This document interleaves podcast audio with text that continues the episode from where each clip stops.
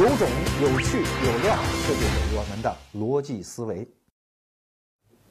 感谢各位来到逻辑思维捧场。今天我们和大伙儿聊一个世界历史上的关键性人物——尤利乌斯·凯撒。我们都知道，凯撒是古罗马时代的人，他终结了古罗马共和国，开创了古罗马帝国。我们知道，今天还经常见到他啊，就是在打扑克的时候吗？四张老 K 当中有一张就是他呀。你看啊，黑桃 K 是犹太人的先王大卫王，那红桃 K 呢是神圣罗马帝国的开国皇帝查理曼大帝，草花 K 是亚历山大大帝，方片 K 就是这位尤利乌斯凯撒。那既然是 K 啊，就是 King 嘛？就是国王嘛？那凯撒有没有当过国王或者皇帝呢？没有啊。他跟中国我们熟悉的那个曹操有点像，生前啊虽然各方面的准备都做好了，又是加九锡啊，称魏王啊，但是篡位这最后一步他还没有走，一直到他的儿子曹丕才把这事儿干完。所以凯撒在生前并没有称帝，可是凯撒在古往今来所有皇帝当中干成了一件没有人干过的事情。别人呢都是把皇帝这两个字的称号放到了自己的名字上，比如说拿破仑，中国的嬴政、秦始皇，对吧？可是凯撒呢是把自己的名字凯撒这两个字。变成了皇帝的代称啊！欧洲中世纪一直到近现代，欧洲很多语言当中的皇帝，其实这个发音就是凯撒。比如说我们熟悉的第一次世界大战的发动者德皇威廉二世，德语当中皇帝就是凯撒呀，俄语当中也是啊，沙皇的沙字就是凯撒的意思。所以你看他多牛，他是把自己的名字变成了皇帝的意思。那凯撒之所以有名呢，主要是文韬武略了。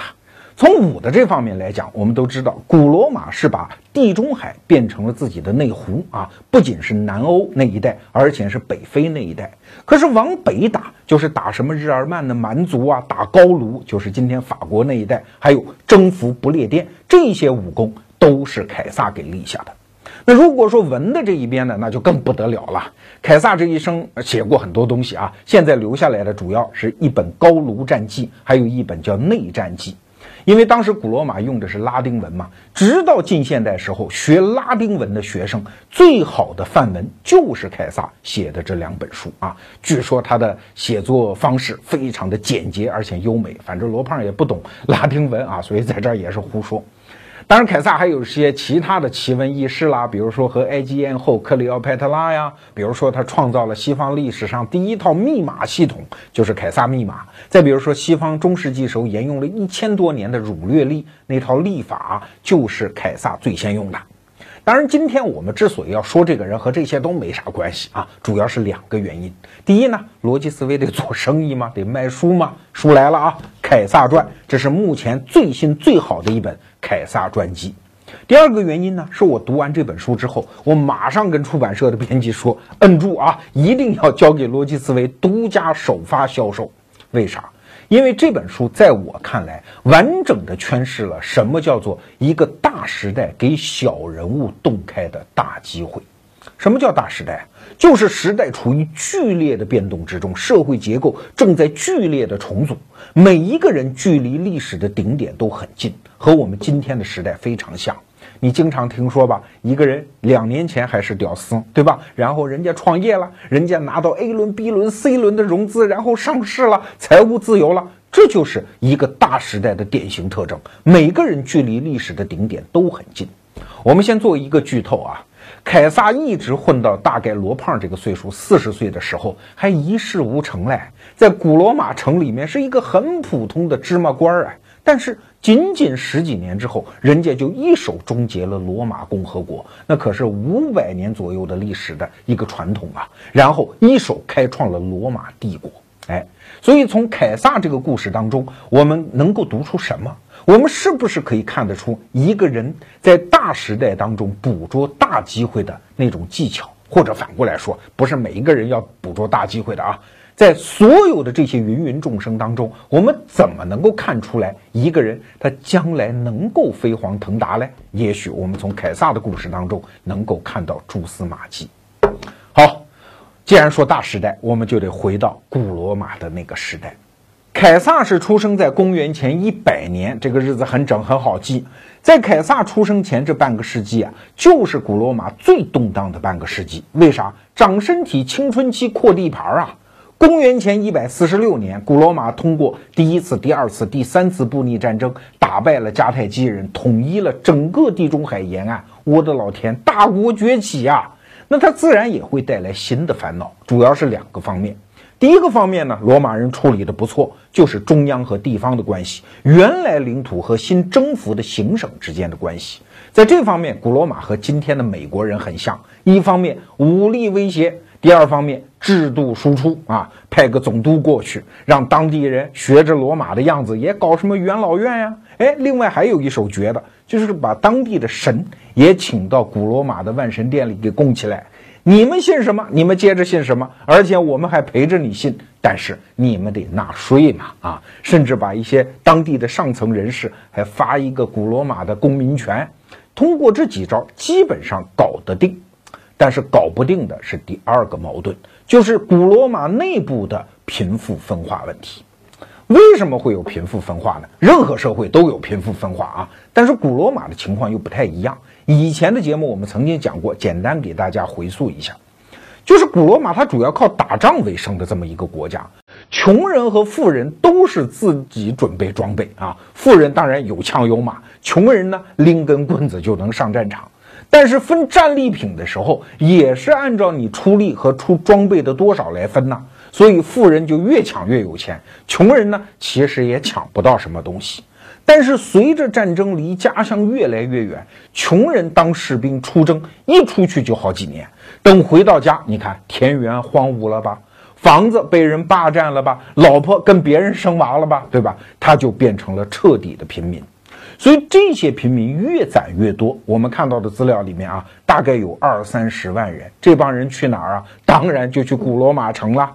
所以就在古罗马城就积累了大量的贫富矛盾，那这个矛盾怎么解决呢？我们现在是隔着两千年的时光往前看，当然就看得比较清楚。这就预示着古罗马共和国一定要向古罗马帝国进行制度转型。原来是由一帮人元老院来统治，现在就必须有一个人拥有绝对权威的那个皇帝来统治。这就是历史发展的大势所趋啊！你可能会说，罗胖，你怎么能这么反动呢？难道说共和制度还没有一个皇帝制度好吗？哎，你还千万别受那些抽象的政治分析的骗啊！回到具体的历史场景当中，往往就是这样的。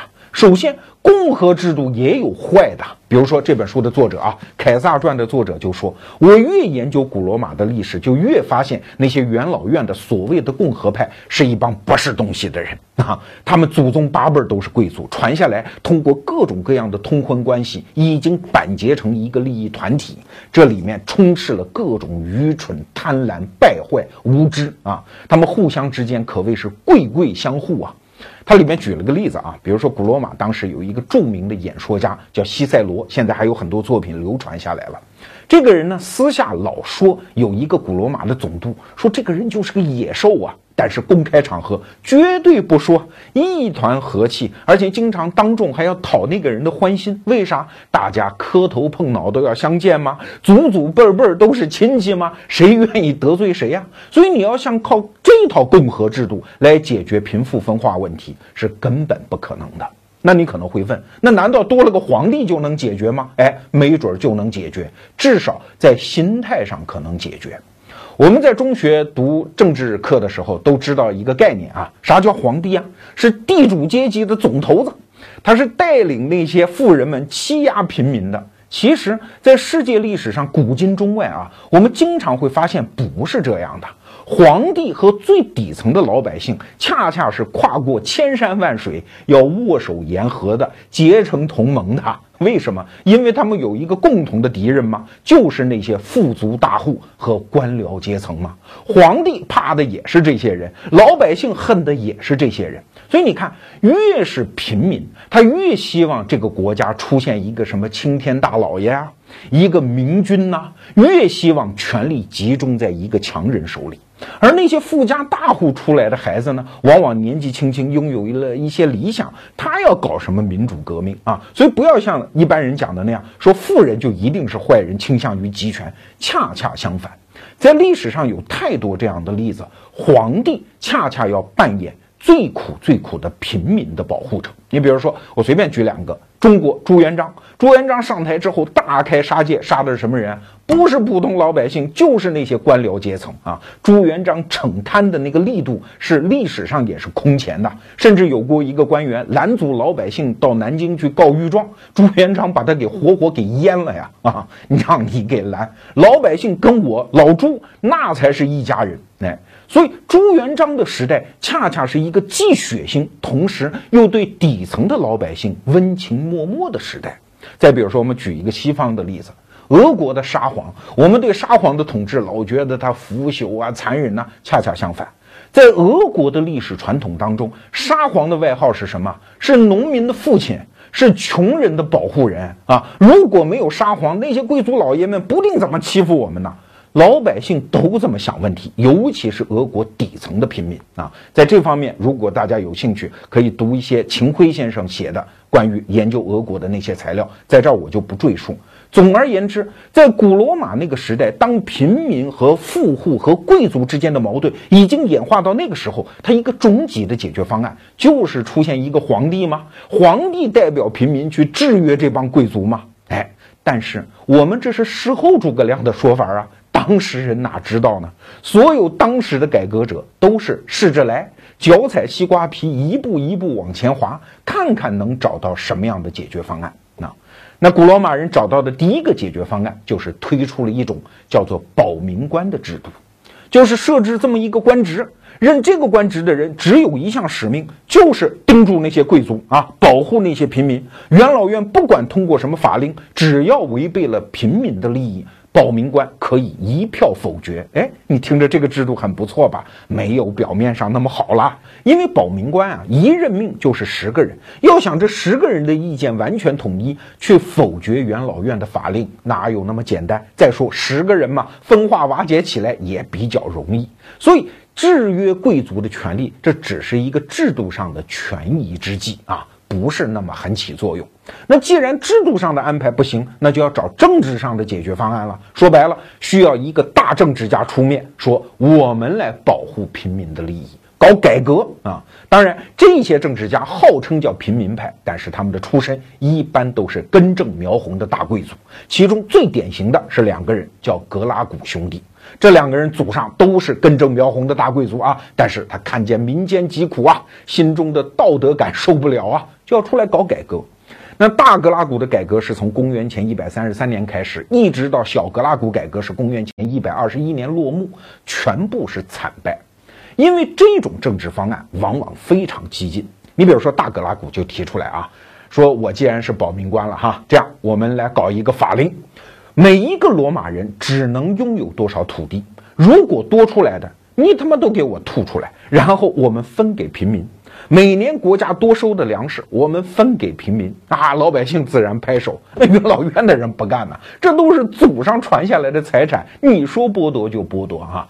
那大格拉古也知道，他搞出来这个提案，要想在元老院通过，门儿都没有。那他说这样，我就越过元老院，直接诉诸于古罗马的公民大会，因为毕竟在法理上，公民大会才是最高权力机关嘛。啊，那公民大会大家都是穷人嘛，鼓掌通过啊。哎呀，元老院气的呀，这个法案执行不执行再说啊。我们反正等你保民官任期不就一年吗？等你明年下去，我们再联合起来收拾你。那大格拉古心里知道不知道？当然知道嘛。古往今来，所有的改革家最怕的就是短期上台，然后又短期下台。因为你在台上搞改革，肯定要得罪一大帮人呐，结下仇家呀。你短期下台之后，那就肯定要招致报复。就像在他之前两百年，中国的那个商鞅，最后下场就很惨呐，五马分尸。可是当时古罗马的政治制度，一个保民官他的任期只有一年，所以大格拉古说：“我可不能下台啊！这么的，我要竞选连任。”那贵族一听什么？没听说过呀？保民官还能竞选连任啊？这叫在法理上就站不住脚，反对。反对也没有用，人家大格拉古背后靠的是什么？人数众多的平民，还有古罗马城的整个公民大会最高权力机关，所以他强行竞选连任，甘愿冒天下之大不韪。后来呢，就在竞选连任的这个现场，贵族实在是忍不了了，征集了一帮流氓，带着刀带着枪是进去见人就杀。那就包括大格拉古在内啊，以及那些平民派的领袖几百个人全部被杀，尸体抛入了台伯河，就是围绕古罗马城的那条河流。据说河水都被染红了，所以这次改革就算失败了。哎，过了几年呢，大格拉古的兄弟叫小格拉古又上台了。哎，这回学乖了啊，借鉴他兄弟失败的那个经验。他搞得比较和风细雨，啊，不再用一种什么一揽子计划要把富人的财产给剥夺掉。那他用的什么方法呢？哎，你不是说我哥不搞法理吗？我就跟你们元老院斗斗法理啊！那就背靠公民大会，对元老院的人一个一个的进行形式上的起诉。起诉的理由都很简单，贪污啊。那你说贪污有没有点影儿呢？我估计肯定是有影儿的，但是真实的意图就是政治迫害，要各个击破的把元老院的这些贵族给干掉啊！那自然就会在罗马城里又引起一番腥风血雨，最后一直发展到内战。最后，小格拉古是在逃亡的路上，让自己家的奴隶把自己杀死的。这是公元前一百二十一年的事情。到此为止，所有想解决古罗马共和国贫富差距问题的制度性的、政治性的、和平的解决方案，算是彻底走进了死胡同啊！我们调动政治常识想一想，下面该谁登台了？当然就是握有枪杆子的那些武夫登台了。只有用暴力和军事的手段才能解决问题了。所以历史就在等啊，一直等到了一个人出现，这个人就是马略。马略在古罗马共和国的历史上也是鼎鼎大名。他最大的特点不是贵族啊，虽然很有名，他就是一个普通的平民，是在战阵上一刀一枪杀出来的，是从死人堆里爬出来的这么一个战功赫赫的将军。他参加的最重要的战争就是朱古达战争。朱古达是北非的一个国家，原来跟迦太基也是同盟。那罗马灭完迦太基之后，当然要揍他了，所以就爆发了朱古达战争。在战场上啊，这马略在士兵当中的威望比那个真正的贵族身份的统帅还要高得多。为啥？第一，御下极严。那直到近现代啊，很多西方的老兵自嘲说我是马略的骡子。这个词儿“马略的骡子”是很多老兵自我的称号。为啥呢？因为他让士兵扛的东西实在是太多了，除了他的全部辎重，还要扛上三天的粮草，要能经得住长时间的高强度的行军，所以士兵们都把自己觉得是骡子。而且在战术训练上，马略对下面也极其的严苛，我估计经常还打打人什么的啊。就像我们《三国演义》里面的张三爷张飞，虽然极受大家爱戴，但是平常有个爱好嘛，就是鞭打士卒嘛，最后他不就死在这上头吗？但是马略有一条，严归严啊。他有时候也不守规矩，尤其在财产问题上。马略说：“我的军队强没问题，只要打下来就抢啊，包括屠城啊这些事儿都干。”那士兵们对这样的领袖往往是容易崇拜的。后来战争结束了，马略回到了罗马城，那他自然就会成为政坛上冉冉升起的一颗新星啊！一方面是得胜还朝的将军，还有一方面他在普通民众和士兵当中享有崇高的威望。所以从公元一百零七年开始，他就当选了古罗马共和国的执政官。后来又歇了两年啊，从公元前一百零四年开始，一百零四、一百零三、一百零二、一百零一，一百年，他连选连任五届执政官。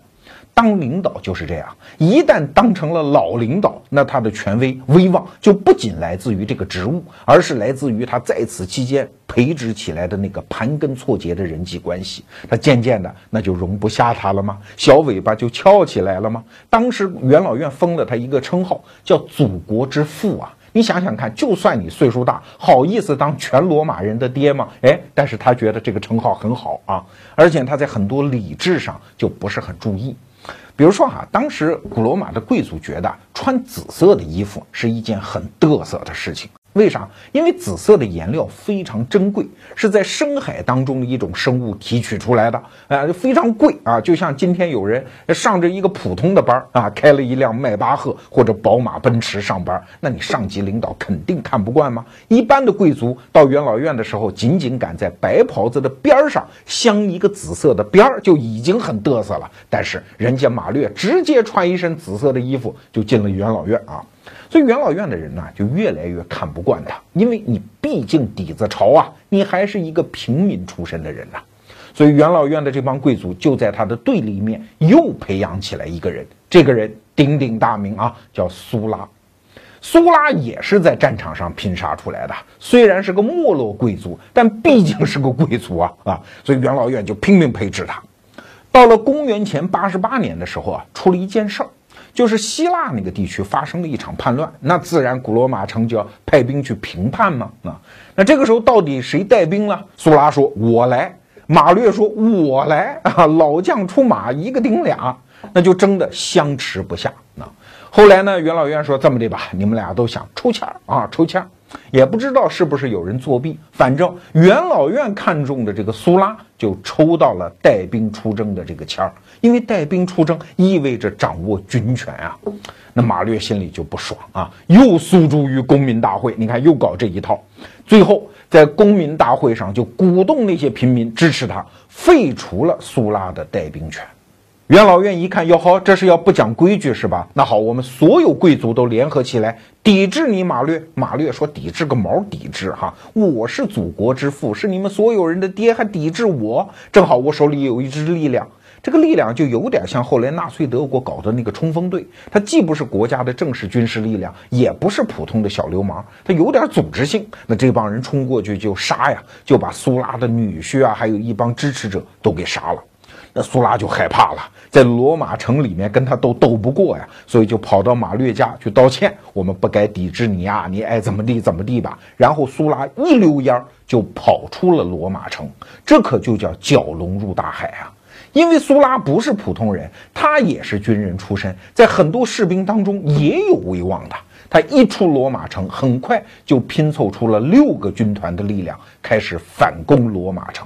请注意啊，这是古罗马共和国历史上非常重要的一个瞬间，因为古罗马国家养的那个军队，他们都有很强的爱国心，他们不可能向罗马进攻的，这形同叛逆啊！所以苏拉在古罗马共和国的历史上第一次冒天下之大不韪，破了这个恶例，用国家的军队去进攻罗马，那自然了，马略的那些冲锋队肯定是打不过了，所以就跑了。这就带来了三年马略和苏拉的内战，从公元前八十八年、八十七年一直打到公元前八十六年。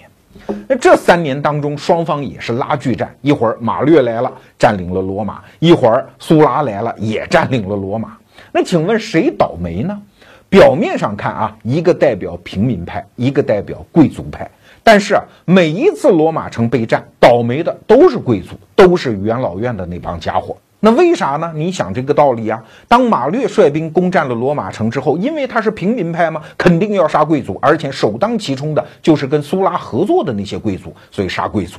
而苏拉带兵攻占罗马城之后，按说他应该去杀平民派，可是平民派这个东西人数太多啊，散入人间看不见，能看见的还是台面上的几个人。这些人当中往往也是贵族。而贵族最恨的就是自己阶级的这些叛变者，所以他们也杀贵族。那如果苏拉想杀平民派怎么办？他只能出告示啊，就是在我不在的时候，谁跟马略合作过，那这些人你们去告发，哪怕是奴隶告发自己的主人，我也给赏银。这就带来一个后果啊，很多民间会诬告的，因为他贪图别人的财产，如果把他杀了，他的财产都归我，对吧？比如说这本书里就举到了一个例子，有一个人呢，他觉得自己是逍遥派，你马略、苏拉，我哪一派都不是啊，所以背着个手在街上闲逛，就逛到元老院门口一看，呀，这个通缉犯的名单当中怎么还有我嘞？他突然一拍脑门，想明白了，哪是苏拉要杀我哟，是我们家那幢别墅要杀我哟。果然话音未落，这个人就被杀了。所以这三年的内战呢，杀来杀去，元老院基本就杀光了啊。那这后来三年内战是怎么平息呢？是因为马略死了，而且是得了善终，病死的，不是被杀掉的。那苏拉就开始掌权。而苏拉当了三年的独裁官之后，他退休了啊，说我现在把古罗马光荣的贵族制度、共和制度又开始重建了，而且大规模扩张了元老院的人数和权力，所有的权力都归到了元老院，罗马终于可以太平了吧？哎，于是他就退休了。他哪里想到，这只是让问题回到了原点。原来我们讲的那个古罗马共和国里面的贫富分化问题，并没有因此而解决。所以啊，历史在等，等另外一个人出现，这就是凯撒。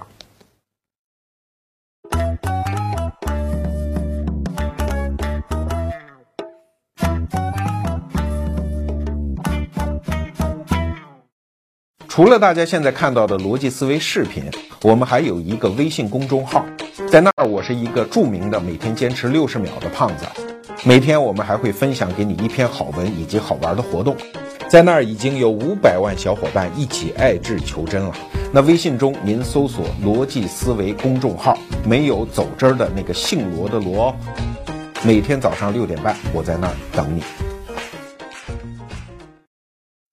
今天我们这个节目表面上是在说凯撒，而实际上我们仅仅是想回答《凯撒传》这本书的副标题提出来的这个问题，叫什么样的人能改写历史？所以你看，节目进行到一半了，凯撒他老人家还没有出场啊。那接下来我们就花一点时间介绍一下凯撒这个人的生平。凯撒的全名呢叫盖乌斯·尤利乌斯·凯撒，盖乌斯是他的名字，尤利乌斯是他的姓。那你会问呢？凯撒是啥呢？凯撒是他家族的荣誉称号。据说他有一位先祖在战场上很英勇啊，打迦太基人的时候居然打死了对方的一头大象。那大象这个词儿在迦太基语当中就叫凯撒，所以后来这就变成了他家族的荣誉称号。那这个家族啊，其实也挺怪的。你要说他不是贵族吧，他算。因为这个家族的传统一直可以追溯到古罗马的王政时期，那个时候还是有国王的时候啊，这大概是五六百年前，所以这个家族历史非常悠久。可是你要说他是贵族吧，又不是，因为据岩野七生讲，就在凯撒出生前这一百年，你想那个时候古罗马共和国每年可是选举两个执政官啊，有两百次机会啊，这个尤利乌斯家族只有一个人当过执政官。啊，这就说明这个家族实际上不怎么兴旺。那凯撒的父亲只当过一个非常非常底层的财务官。他出生的时候，他们家的家庭的财政状况也不是很好。至少从资料上看啊，他是出生在贫民区，而不是在山顶上的那个贵族区。那个房产价值区别很大啊。当然，他母亲非常争气，这对他从小就施以各种各样的贵族教育。他这个人一生第一次和政治发生接触是十几岁的时候，为啥？因为倒霉催的。他有一个姑父，就是我们前面讲的那个大名鼎鼎的马略。那那苏拉执政之后，马略所有的支持者和亲戚，那肯定是要诛九族的嘛。所以就把十几岁的凯撒也放在了那张死刑黑名单上。当然，有人就劝苏拉，哎呀，说算了，一个小孩搞他干什么呀？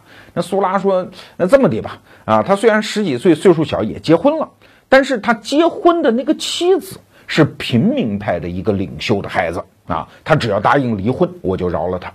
哎，凯撒还不干，那后来他就逃走了。苏拉据说啊，望着他逃走的背影，说了一句话，说在这个孩子身上有一百个马略。哎，所以苏拉那个眼光还是很厉害，知道他将来会是人中龙凤。从十几岁开始逃亡啊，一直逃到小亚细亚，据说还搞出了一些绯闻，跟当地的一个国王还搞出了个同性恋的绯闻啊。呃，但是不管怎么样，后来苏拉死了，二十三岁，他回到了罗马城。回来之后干什么呢？从最底层的一个律师开始干起。但是凯撒这个人性格比较潇洒，他不是那种很严谨的人，所以这行又干不好，所以又接着出去到希腊去留学。到了二十七岁的时候，再一次回到罗马。那回罗马干什么呢？考公务员啊，就当最底层的官员。那这一段日子啊，真的是很惨，大概十几年的时间，他干过好多事情啊，比如说军事保民官。你不要以为这个保民官是我们前面讲的那个保民官啊，古罗马同时有八十个军事保民官，八十分之一，那真叫是芝麻绿豆官。后来还当过什么阿皮亚大道的那个管理者，就是街道办事处主任。后来呢，干得还不错啊，一直干到了古罗马管，就古罗马城管理很多公共设施啊、神庙的这个管理人员。你想想看，也就是一个普通的公务员干部啊。那这一干就十几年，这个时候已经不小了，四十了，快赶上罗胖这个岁数了。据说有一次，凯撒跑到亚历山大大帝的神庙去参观，你这不是找自卑吗？亚历山大大帝那是扑克牌里面的草花 K 啊，在扑克牌里都比你凯撒要高一级啊。亚历山大是当时的欧洲人征服了所有的已知世界的这么一个君主。所以凯撒就自卑了吗？说到我这把岁数的时候，人家亚历山大已经功成名就，你再看看我还一事无成嘞。我们中国人不是有一句话吗？货比货得扔，人比人得死。别说什么亚历山大，就在你凯撒的同时代，罗马城里面还有另外一个像明星一样的人物，那就是庞培嘛。庞培的岁数其实比凯撒大，但是年少得志啊。二十三岁的时候就已经是名将，是苏拉的左膀右臂。二十五岁的时候，已经在罗马城办了第一次属于自己的凯旋仪式，而且元老院还奉给他一个称号，叫“伟大的庞培”。你凯撒呢，一直到四十岁，你还没有轮上过什么凯旋仪式吧？到三十岁的时候，庞培已经是古罗马共和国的军队的总司令。跟这样的人相比，你凯撒出门好意思跟人打招呼吗？说到这儿，你可能会觉得奇怪哈，凯撒一生也就活了五十几岁啊！你看，公元前一百年出生，四十四年就已经被人刺杀了嘛，对吧？那他到四十岁的时候还一事无成，怎么后来这十几年就突然窜起，成为世界历史上的划时代人物嘞？好奇怪，这十几年里发生了什么？哎，他后来走了运了，他遇到一个人，这个人叫克拉苏，请注意啊，凯撒。克拉苏和庞培，这就是古罗马历史上著名的前三头，就是一段时间里的三巨头。当然，这个里面凯撒是最次最次的一个头啊。那克拉苏当时凭什么成为前三头之一呢？因为人家有钱，他是个商人。特别会做生意，就在那个经济水平下，所有能挣钱的生意啊，什么买卖奴隶呀、海外贸易呀、开个矿产呐、倒腾点房地产呐，什么都干。据说他起家的时候财产只有三百个塔连特，那后来呢，他的家产一度累积到一万三千塔连特。塔连特是当时古罗马金币的一个单位啊，具体多少我也不知道。总而言之，富可敌国。据说啊，呃，亚历山大大帝跑到波斯去征服人家，把人家所有国库搬回到希腊，也不过就是这个数。所以你想，他真的是富可敌国。但是克拉苏这个人因为是商人嘛，所以元老院就有点看不起他，就一直在压制他。那那克拉苏呢，就觉得嗯，这凯撒不错，我要培养这个凯撒。那作为一个商人，怎么培养他呢？就是借钱给他花。那凯撒就不客气了，你敢死我就敢埋，你敢借这个钱我就敢替你花了。那他怎么花这个钱呢？主要是三个通道。第一，我们前面讲，凯撒担任了大量的公共职务啊，管理什么阿皮亚大道啊，管理一个什么神庙啊。凯撒说，如果仅仅是扫扫卫生啊，维持个秩序，那不谁都会干吗？我得来点绝的，我要在这些场所给罗马人民办娱乐活动。你想想看，今天的政府给老百姓办个什么运动会，那肯定是财政税收出钱嘛。可是凯撒说，这钱啊不用国家税收，我来，反正钱也是克拉苏出啊，无非是他借给我，我当一个过路的财神，这笔债我认，但是钱我把它花出去啊。你想想看，那还得了？银子像流水一样的往外淌啊！当然，带来一个附带的结果，就是很多罗马人非常喜欢这个凯撒呀，为人如此慷慨，给我们提供这样的娱乐啊。那第二点呢，就是把钱花在女人身上了。凯撒玩女人，在当时的罗马那也是一绝啊，主要是出手特别的阔绰啊。据历史上记载。他曾经送给他一个情妇，可能是生日礼物吧，就是大量的珍珠。那价值多少呢？是足以在罗马城买下两幢豪华别墅的钱。我想今天中国很多房地产商搞小三儿，我觉得也不会有这么大的手面啊。那第三呢，主要就是呃宴请朋友啦，平时送个礼呀，搞搞关系啊。那这钱当然也是没数的。凯撒就是这个性格。那一来二去，他在后来当执政官之前，他个人的债务累积到了一千三百塔连特。请注意这个单位啊，前面我们讲克拉苏的家产富可敌国，也不过一万三千塔连特，那十分之一都给了这小子花了。但是你说克拉苏不是有病吗？对吧？我就算支持个谁，也不是这么玩命的支持。而且在古罗马历史上，大家对于克拉苏这个人是有一个评价的，说这个人呐，你千万别指望做他什么忠实的朋友。你也不会变成他一个冤仇难解的敌人。一旦涉及到他的个人利益，他会马上忘却什么私人恩怨。哎，你看，这就是我特别喜欢的商人的一个性格。跟商人打交道，我们就拿钱说话。克拉苏就是这么一个合格的商人。那他对凯撒进行投资，为什么这么舍得呢？就说明凯撒这个人身上有他要的东西。什么东西啊？就是做他的政治代理人。因为凯撒的家世好嘛，人家祖先好歹是个贵族啊，而且花了克拉苏这么多钱，已经在罗马城里建立了很高的知名度，老百姓都喜欢他。这样一个有魅力的人物，如果送进元老院，肯定是克拉苏最好最好的政治代理人。因为我是债主嘛，你欠我钱，你能不听我的吗？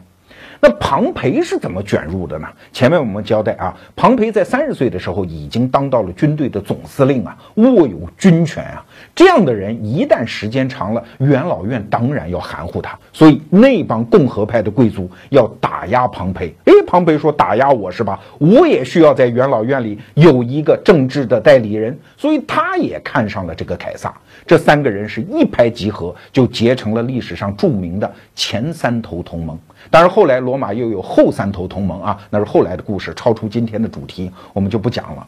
这三个人大体搞了这么一个计划，就是克拉苏和庞培联合起来支持凯撒竞选执政官啊。那执政官的任期只有一年啊，你在这一年期间来拼命提携我们俩的势力，一年之后你下野去当地方官，克拉苏和庞培联合在共和国执政，大概是这么一个计划。哎呀，凯撒高兴死了，因为什么前三头啊？那俩一个有钱，一个有军队，他是什么都没有，所以他是最大的受益者，他当然接受这样的安排了。为了巩固这样的安排，他还按今天人讲话啊，有点丧心病狂，把自己一个十四岁的女儿嫁给了庞培，庞培这个时候五十岁啊，来结成这样的一个姻亲同盟的关系。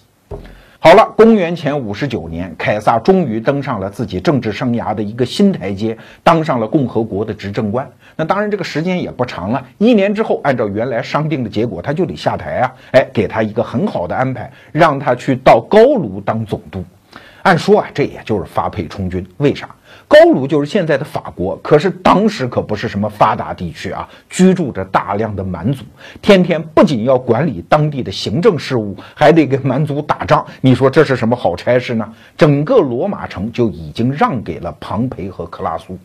所以啊，所谓的前三头说是一个同盟，其实凯撒在这三人组合当中仅仅是一个棋子儿，因为你啥都没有嘛。人家两个人，一个有钱，一个有军队，你有啥呢？你既然已经被用完了，已经完成了你的历史使命，所以这个时候等于已经被丢进了垃圾堆啊。如果是一个普通人，那凯撒的故事可以说到此也就结束了。但是。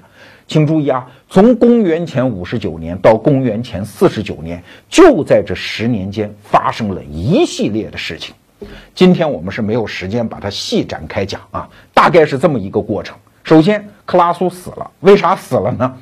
他非要出去带兵打仗，因为克拉苏是一个扒了算盘的商人嘛。他一看这做生意这个回本的速度还是没有打仗快。因为有一次庞培打完仗回来，光给国库一捐就是一万塔连特啊，犒赏士兵又是一万塔连特。人家克拉苏说：“我这号称富可敌国，也不过一万三千多，而且还借了那么多给凯撒，对吧？所以看来还是打仗挣钱。他就带兵一定要出去打东方的帕提亚帝。”国当然一战失败，自己也在战场上死掉了。那克拉苏一死，前三头同盟自然就瓦解了。但是与此同时，还发生了另外一件事情，就是在极短的时间里面，凯撒崛起为一个军事强人。他本来不是带兵打仗的人呐，但是你把他放到高卢那个位置上，他天天必然带兵打仗。可能凯撒自己也很吃惊，哎，我怎么具备这么好的军事天才呢？所以他经常以少击多，在很短的时间内就征服了高卢，而且与此同时还写出了一本书，现在还在啊，叫《高卢战记》，而且还越过了英吉利海峡，征服了不列颠群岛，征服了英国。这个时候他不留下那句著名的名言吗？叫我来了，我看见，我征服。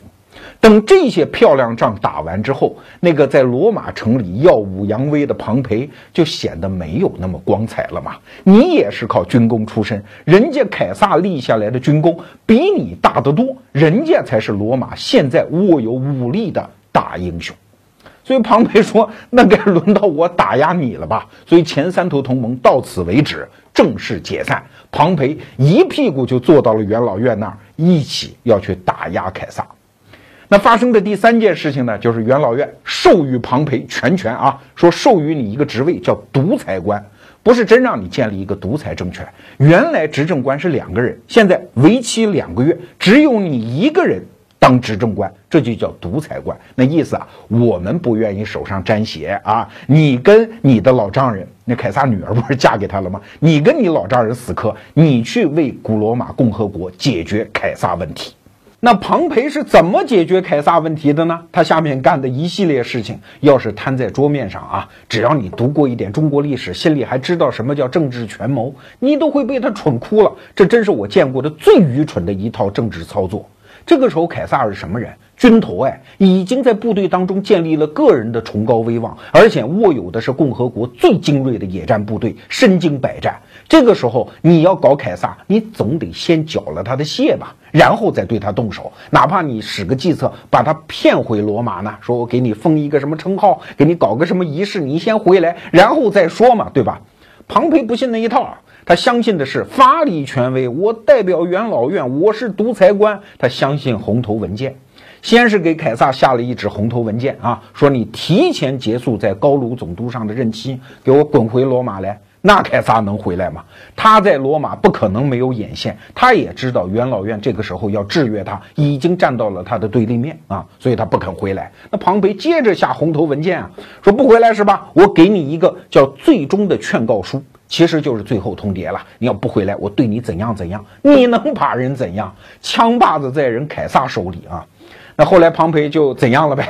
他首先宣布凯撒是人民公敌，然后把凯撒的一些支持者驱逐出罗马城。你看这些手段又下三滥，又没有什么力道，对吧？又于事无补。但是庞培居然就以为自己拥有控制全局的能力。终于啊！公元前四十九年一月份，把凯撒逼造反了。凯撒反正就是这样，要不是鱼死网破跟你斗一场，要不回到罗马也没有好下场。于是，在公元前四十九年的一月份，他干了一件标志性的事儿，叫渡过卢比孔河。啥叫卢比孔河啊？是罗马城外一条普通的河流，但是国家法律有严格的规定，任何将领不允许带领士兵渡过这条河流，逼近罗马城，否则以造反论处。人家凯撒就是要造反吗？管你什么这条法律嘞？于是大兵压境，渡过卢比孔河，逼近罗马城。那庞培这时候还纳闷呢，怎么国家红头文件就不管用嘞啊？而且他这个时候还没有做任何军事上的准备，所以一看凯撒来了，马上一哄而散，就开始逃跑。凯撒是兵不血刃占领罗马，然后就开始追杀这个庞培。跑哪儿跑去？我一定要把你追杀到死。这是世界军事史上可能是最著名的追杀战啊！从意大利一直追杀到北非，然后一直到埃及。庞培最后是兵败而死，那之后就发生了大家都知道的那个故事，就是凯撒和埃及艳后克里奥佩特拉就开始搞在一起啊，这是一段。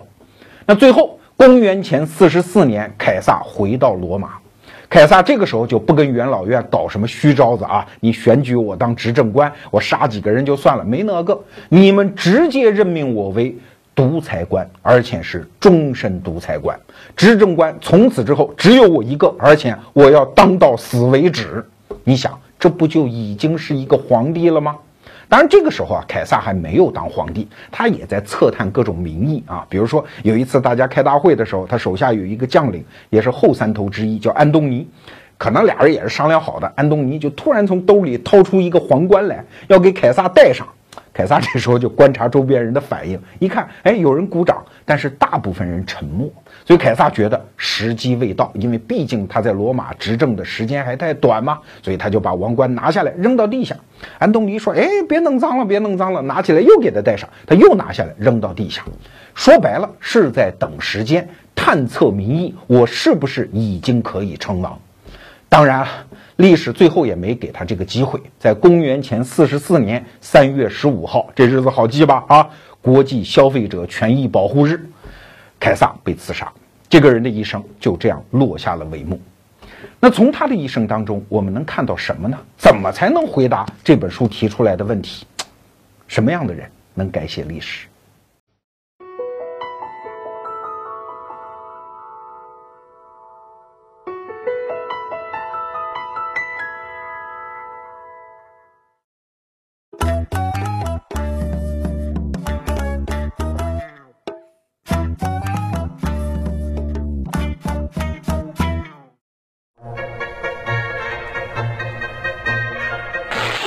死磕自个儿，愉悦大家，这就是咱们的逻辑思维。今天我们这期节目涉及到的人名是比较多的，但是你有没有从中发现一个规律啊？就是在这一百年古罗马的历史舞台上，不管谁登台表演，其实他扮演的历史角色都一样啊，都是这套传统的贵族共和制度的掘墓人呐。其中既包括那些亮明身份的反对派，所谓的平民派，像格拉古兄弟啊、马略将军呐，其实也包括这套制度的捍卫者啊，比如说苏拉。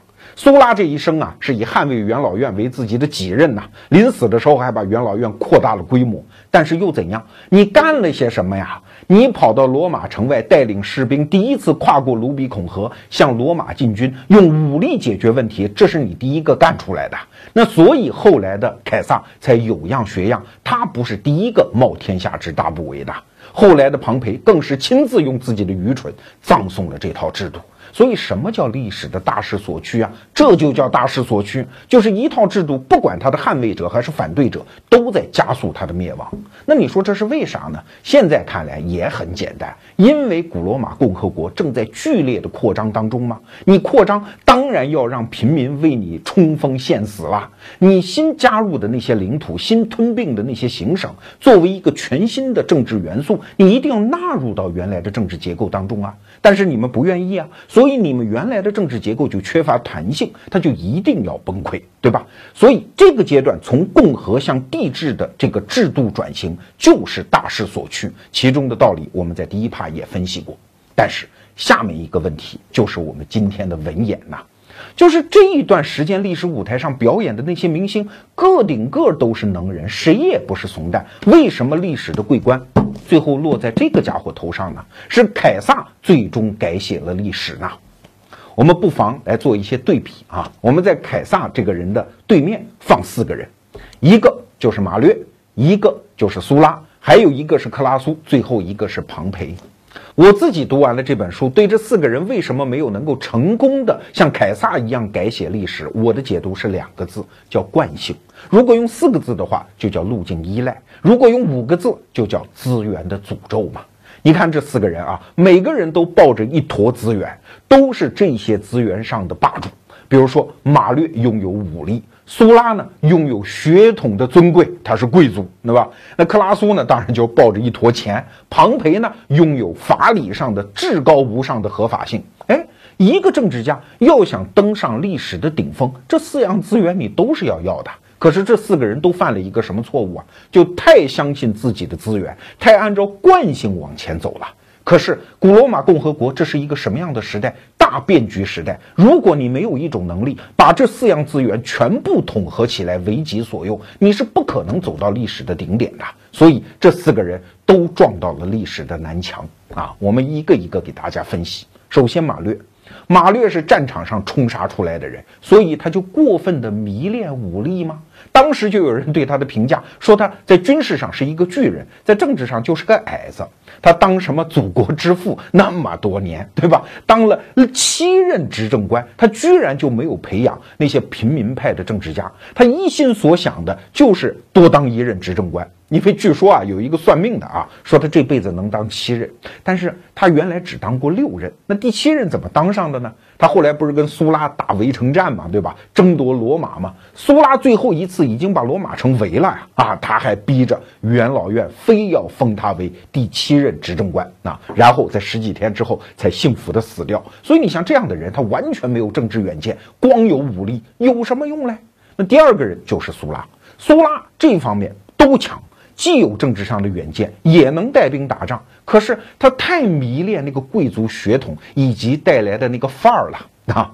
苏拉最后啊，要我说，我读史料，我就觉得他有一点表演的性质。比如说啊，他已经把元老院搞得定定了啦，古罗马城也收复了，当了三任独裁官，三年啊，独裁官，然后卸任啊，挥一挥衣袖，不带走一片云彩哦，人家当平民去了，而且临走的时候，在元老院还留下一句话，说我执政这几年啊。如果谁觉得我干的不好，受了委屈，可以到我家来找我报仇啊！我现在是一介平民了啊！后来果然有一个人，但也只有一个人跑到他家去骂他。苏拉心里的高兴，你看啊，干了三年，只有一个人来骂我，越骂越高兴。临死的时候，他还亲手给自己拟了一个墓志铭，说：如果我是你的敌人，我就是你一生中最可怕的敌人；如果我是你的朋友，我就是你最亲爱的朋友。你看这个贵族范儿，气派吧？但是正因为此，所以你只能当这套旧制度最后的守门人，你不可能开创一个全新的时代。我们再看克拉苏，这就不用说了，那个眼珠子全部都掉在钱眼里，对吧？眼珠子是黑的，银子是白的。你天天琢磨那个事儿，你琢磨来琢磨去就偏了吗？首先，为什么元老院看不起你，就是因为你天天扒拉算盘嘛。一个商人，你总应该有更大的眼光嘛。啊，这个就不去说它，这个道理很简单。那庞培呢？庞培就是过于迷恋那个法理性嘛。我年少得志，我是共和国的总司令，我现在又是执政官，我下红头文件，你能不听吗？人家不听，你能怎么的？对吧？因为时代在转变嘛，整个趋势已经不是你熟悉的那个原先的温暖的环境了。那凯撒这个人呢，恰恰具备我刚才说的那些特征的反面，就是他没有路径依赖。你要说有，他也全有，对吧？你要说钱，克拉苏借给我；你要说武力，我也能在战场上证明自己的存在。你要说什么血统，我们家也曾经是卢姆路斯大王的那个后裔啊。当然，这点也考无实证了啊。他自己就这么说，我们家也是贵族出身啊。要说法理性，你看他也很尊重法理啊。刚才我们讲那个安东尼给他戴那个皇冠，他不也不敢戴吗？所以这个人其实他什么资源都能借得上劲儿，但是他没有任何惯性。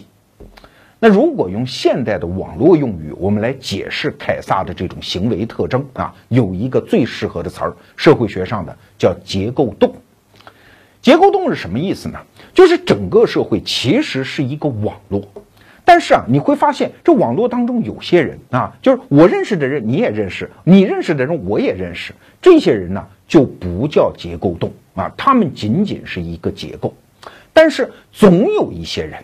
他们就站在一个结构洞中啊，就是他认识一个圈层的人，他也认识另外一个圈层的人，他可以把这些人整合起来，成为这些族群交流的桥梁，这就叫结构洞。那我举两个例子来说明哈，比如说逻辑思维不是做书嘛，我就特别钦佩那些做书的图书策划人。你看，他既有商业的头脑，能跟逻辑思维来合作，哎，他也有对书籍的判断能力，能跟作者去沟通，哎，但是他还能搞定那个复杂的生产流程，能到印厂跟工人师傅去死磕，这样的图书策划人才是这个产业里面最最珍贵的人。再比如说，现在所有互联网公司里面都有一个重要的角色叫产品经理。产品经理不见得会写代码呀，但是他有一个重要的本事，就是既听得懂程序员在想什么，也看得懂市场反馈回来的数字，也搞得懂用户的心思，还搞得清公司高管对这个项目的要求。所以他在整个这个环境当中，他就是结构洞啊啊，他是所有人语言的翻译家呀。就像我们公司的 CEO 托布花啊，他在跟我们合作创创业之前是开咨询公司的。我第一次认识他的时候，一看他那个微信上的签名，我就乐喷了，叫“小一辈无产阶级人话翻译家”。因为他干咨询嘛，很多咨询师就是不讲人话嘛，企业听不懂嘛，所以一个能把那种话翻译成人话的人，自然就是这个市场当中的成功者，他就是结构洞。而凯撒就是当年古罗马的结构洞。听到这儿，你可能会反问哈，这不就是中介嘛，对吧？满大街那个房屋中介，他不就是结构洞吗？他既一方面能搞得清楚谁买房，一方面搞得清楚谁卖房，难道这样的人最值钱吗？我不是说房产中介不值钱，也有可能很值钱，但是请注意，结构洞里面的人是主动的人。他不是被动的等着别人来找自己要服务，他是会用自己的魅力，不断的去主动的颠覆一点什么，去搞一点跨界打劫的人，他才是真正有价值的结构洞。我们再回头来看凯撒，凯撒这个人最大的特点是，你会觉得他哪哪都有一点反着来的那个劲儿。哎，你发现啊，生活当中往往这种人才有魅力。所以在这本书当中，我们会看到作者反复强调凯撒的那些魅力，而魅力这个东西它是怎么来的呢？啊，凯撒的魅力到了什么程度啊？有这么一个数字啊，不知道是真是假，说当时凯撒在罗马混了十几年的时候啊，元老院有三分之一的议员的老婆都跟他睡过。比如说，庞培的老婆他睡过，克拉苏的老婆他也睡过，庞培的副手的老婆他也睡过，真是睡遍罗马无敌手。而且据说他还搞过同性恋，在这方面他是什么都敢尝试那么一点点啊。当然，当时的道德风气跟今天也不太一样了，但这至少证明了他的魅力啊。在很多物种当中，雌性愿意跟哪个睡，就是这个物种前进的动力啊，就是魅力的表征啊。哎，凯撒就是这么一个人。而且啊，什么叫魅力？这个东西很难定义啊。但是我们在看这本书的时候，你能在凯撒身上发现啊，他在哪个方面都有那么一点别扭劲儿啊，都有那么一点跟凡俗的那个规律不太一样。比如说啊，他这么好色，睡遍天下，但是你还记得我前面讲的苏拉让他离婚不离，我有我的底线，对吧？他没钱，但是天天又挥金如土。你说他勇敢，但是他从来不残忍，很少见过凯撒搞什么大屠杀。但是你说他懦弱吧，不是。对于像庞培这样的对手，他一定要追杀到死。可是你说他睚眦必报吧，又不是。庞培死了之后，他居然让安东尼把他的家产发还给他，而且几年之后，在罗马的很多公共设施当中又开始立庞培的塑像。最后他被刺杀的时候，其实就倒在庞培塑像的脚下。所以这是一个什么方面都有那么一点别扭劲儿。你说规矩有没有？他当然有，但是什么规矩他都愿意破那么一点点的人，这就叫跨界打劫的人。那节目的最后，我们再一次回答一下这个问题吧：什么样的人可以改写历史啊？我想至少应该有两条。第一，什么资本他都应该有一点，但是什么资本都不是他唯一的依靠。第二，什么规则他心里都有，但什么规则对他来说都不是牢不可破的天条。这就是我们今天讲的凯撒的故事。如果您想买到逻辑思维独家版本的《凯撒传》这本书，就请到逻辑思维微信公众号里点击最热商品按钮，在商城主页中找到精神食粮，那《凯撒传》这本书就在那儿等你。或者你直接在微信里回复“凯撒传”三个字，你也会看到它。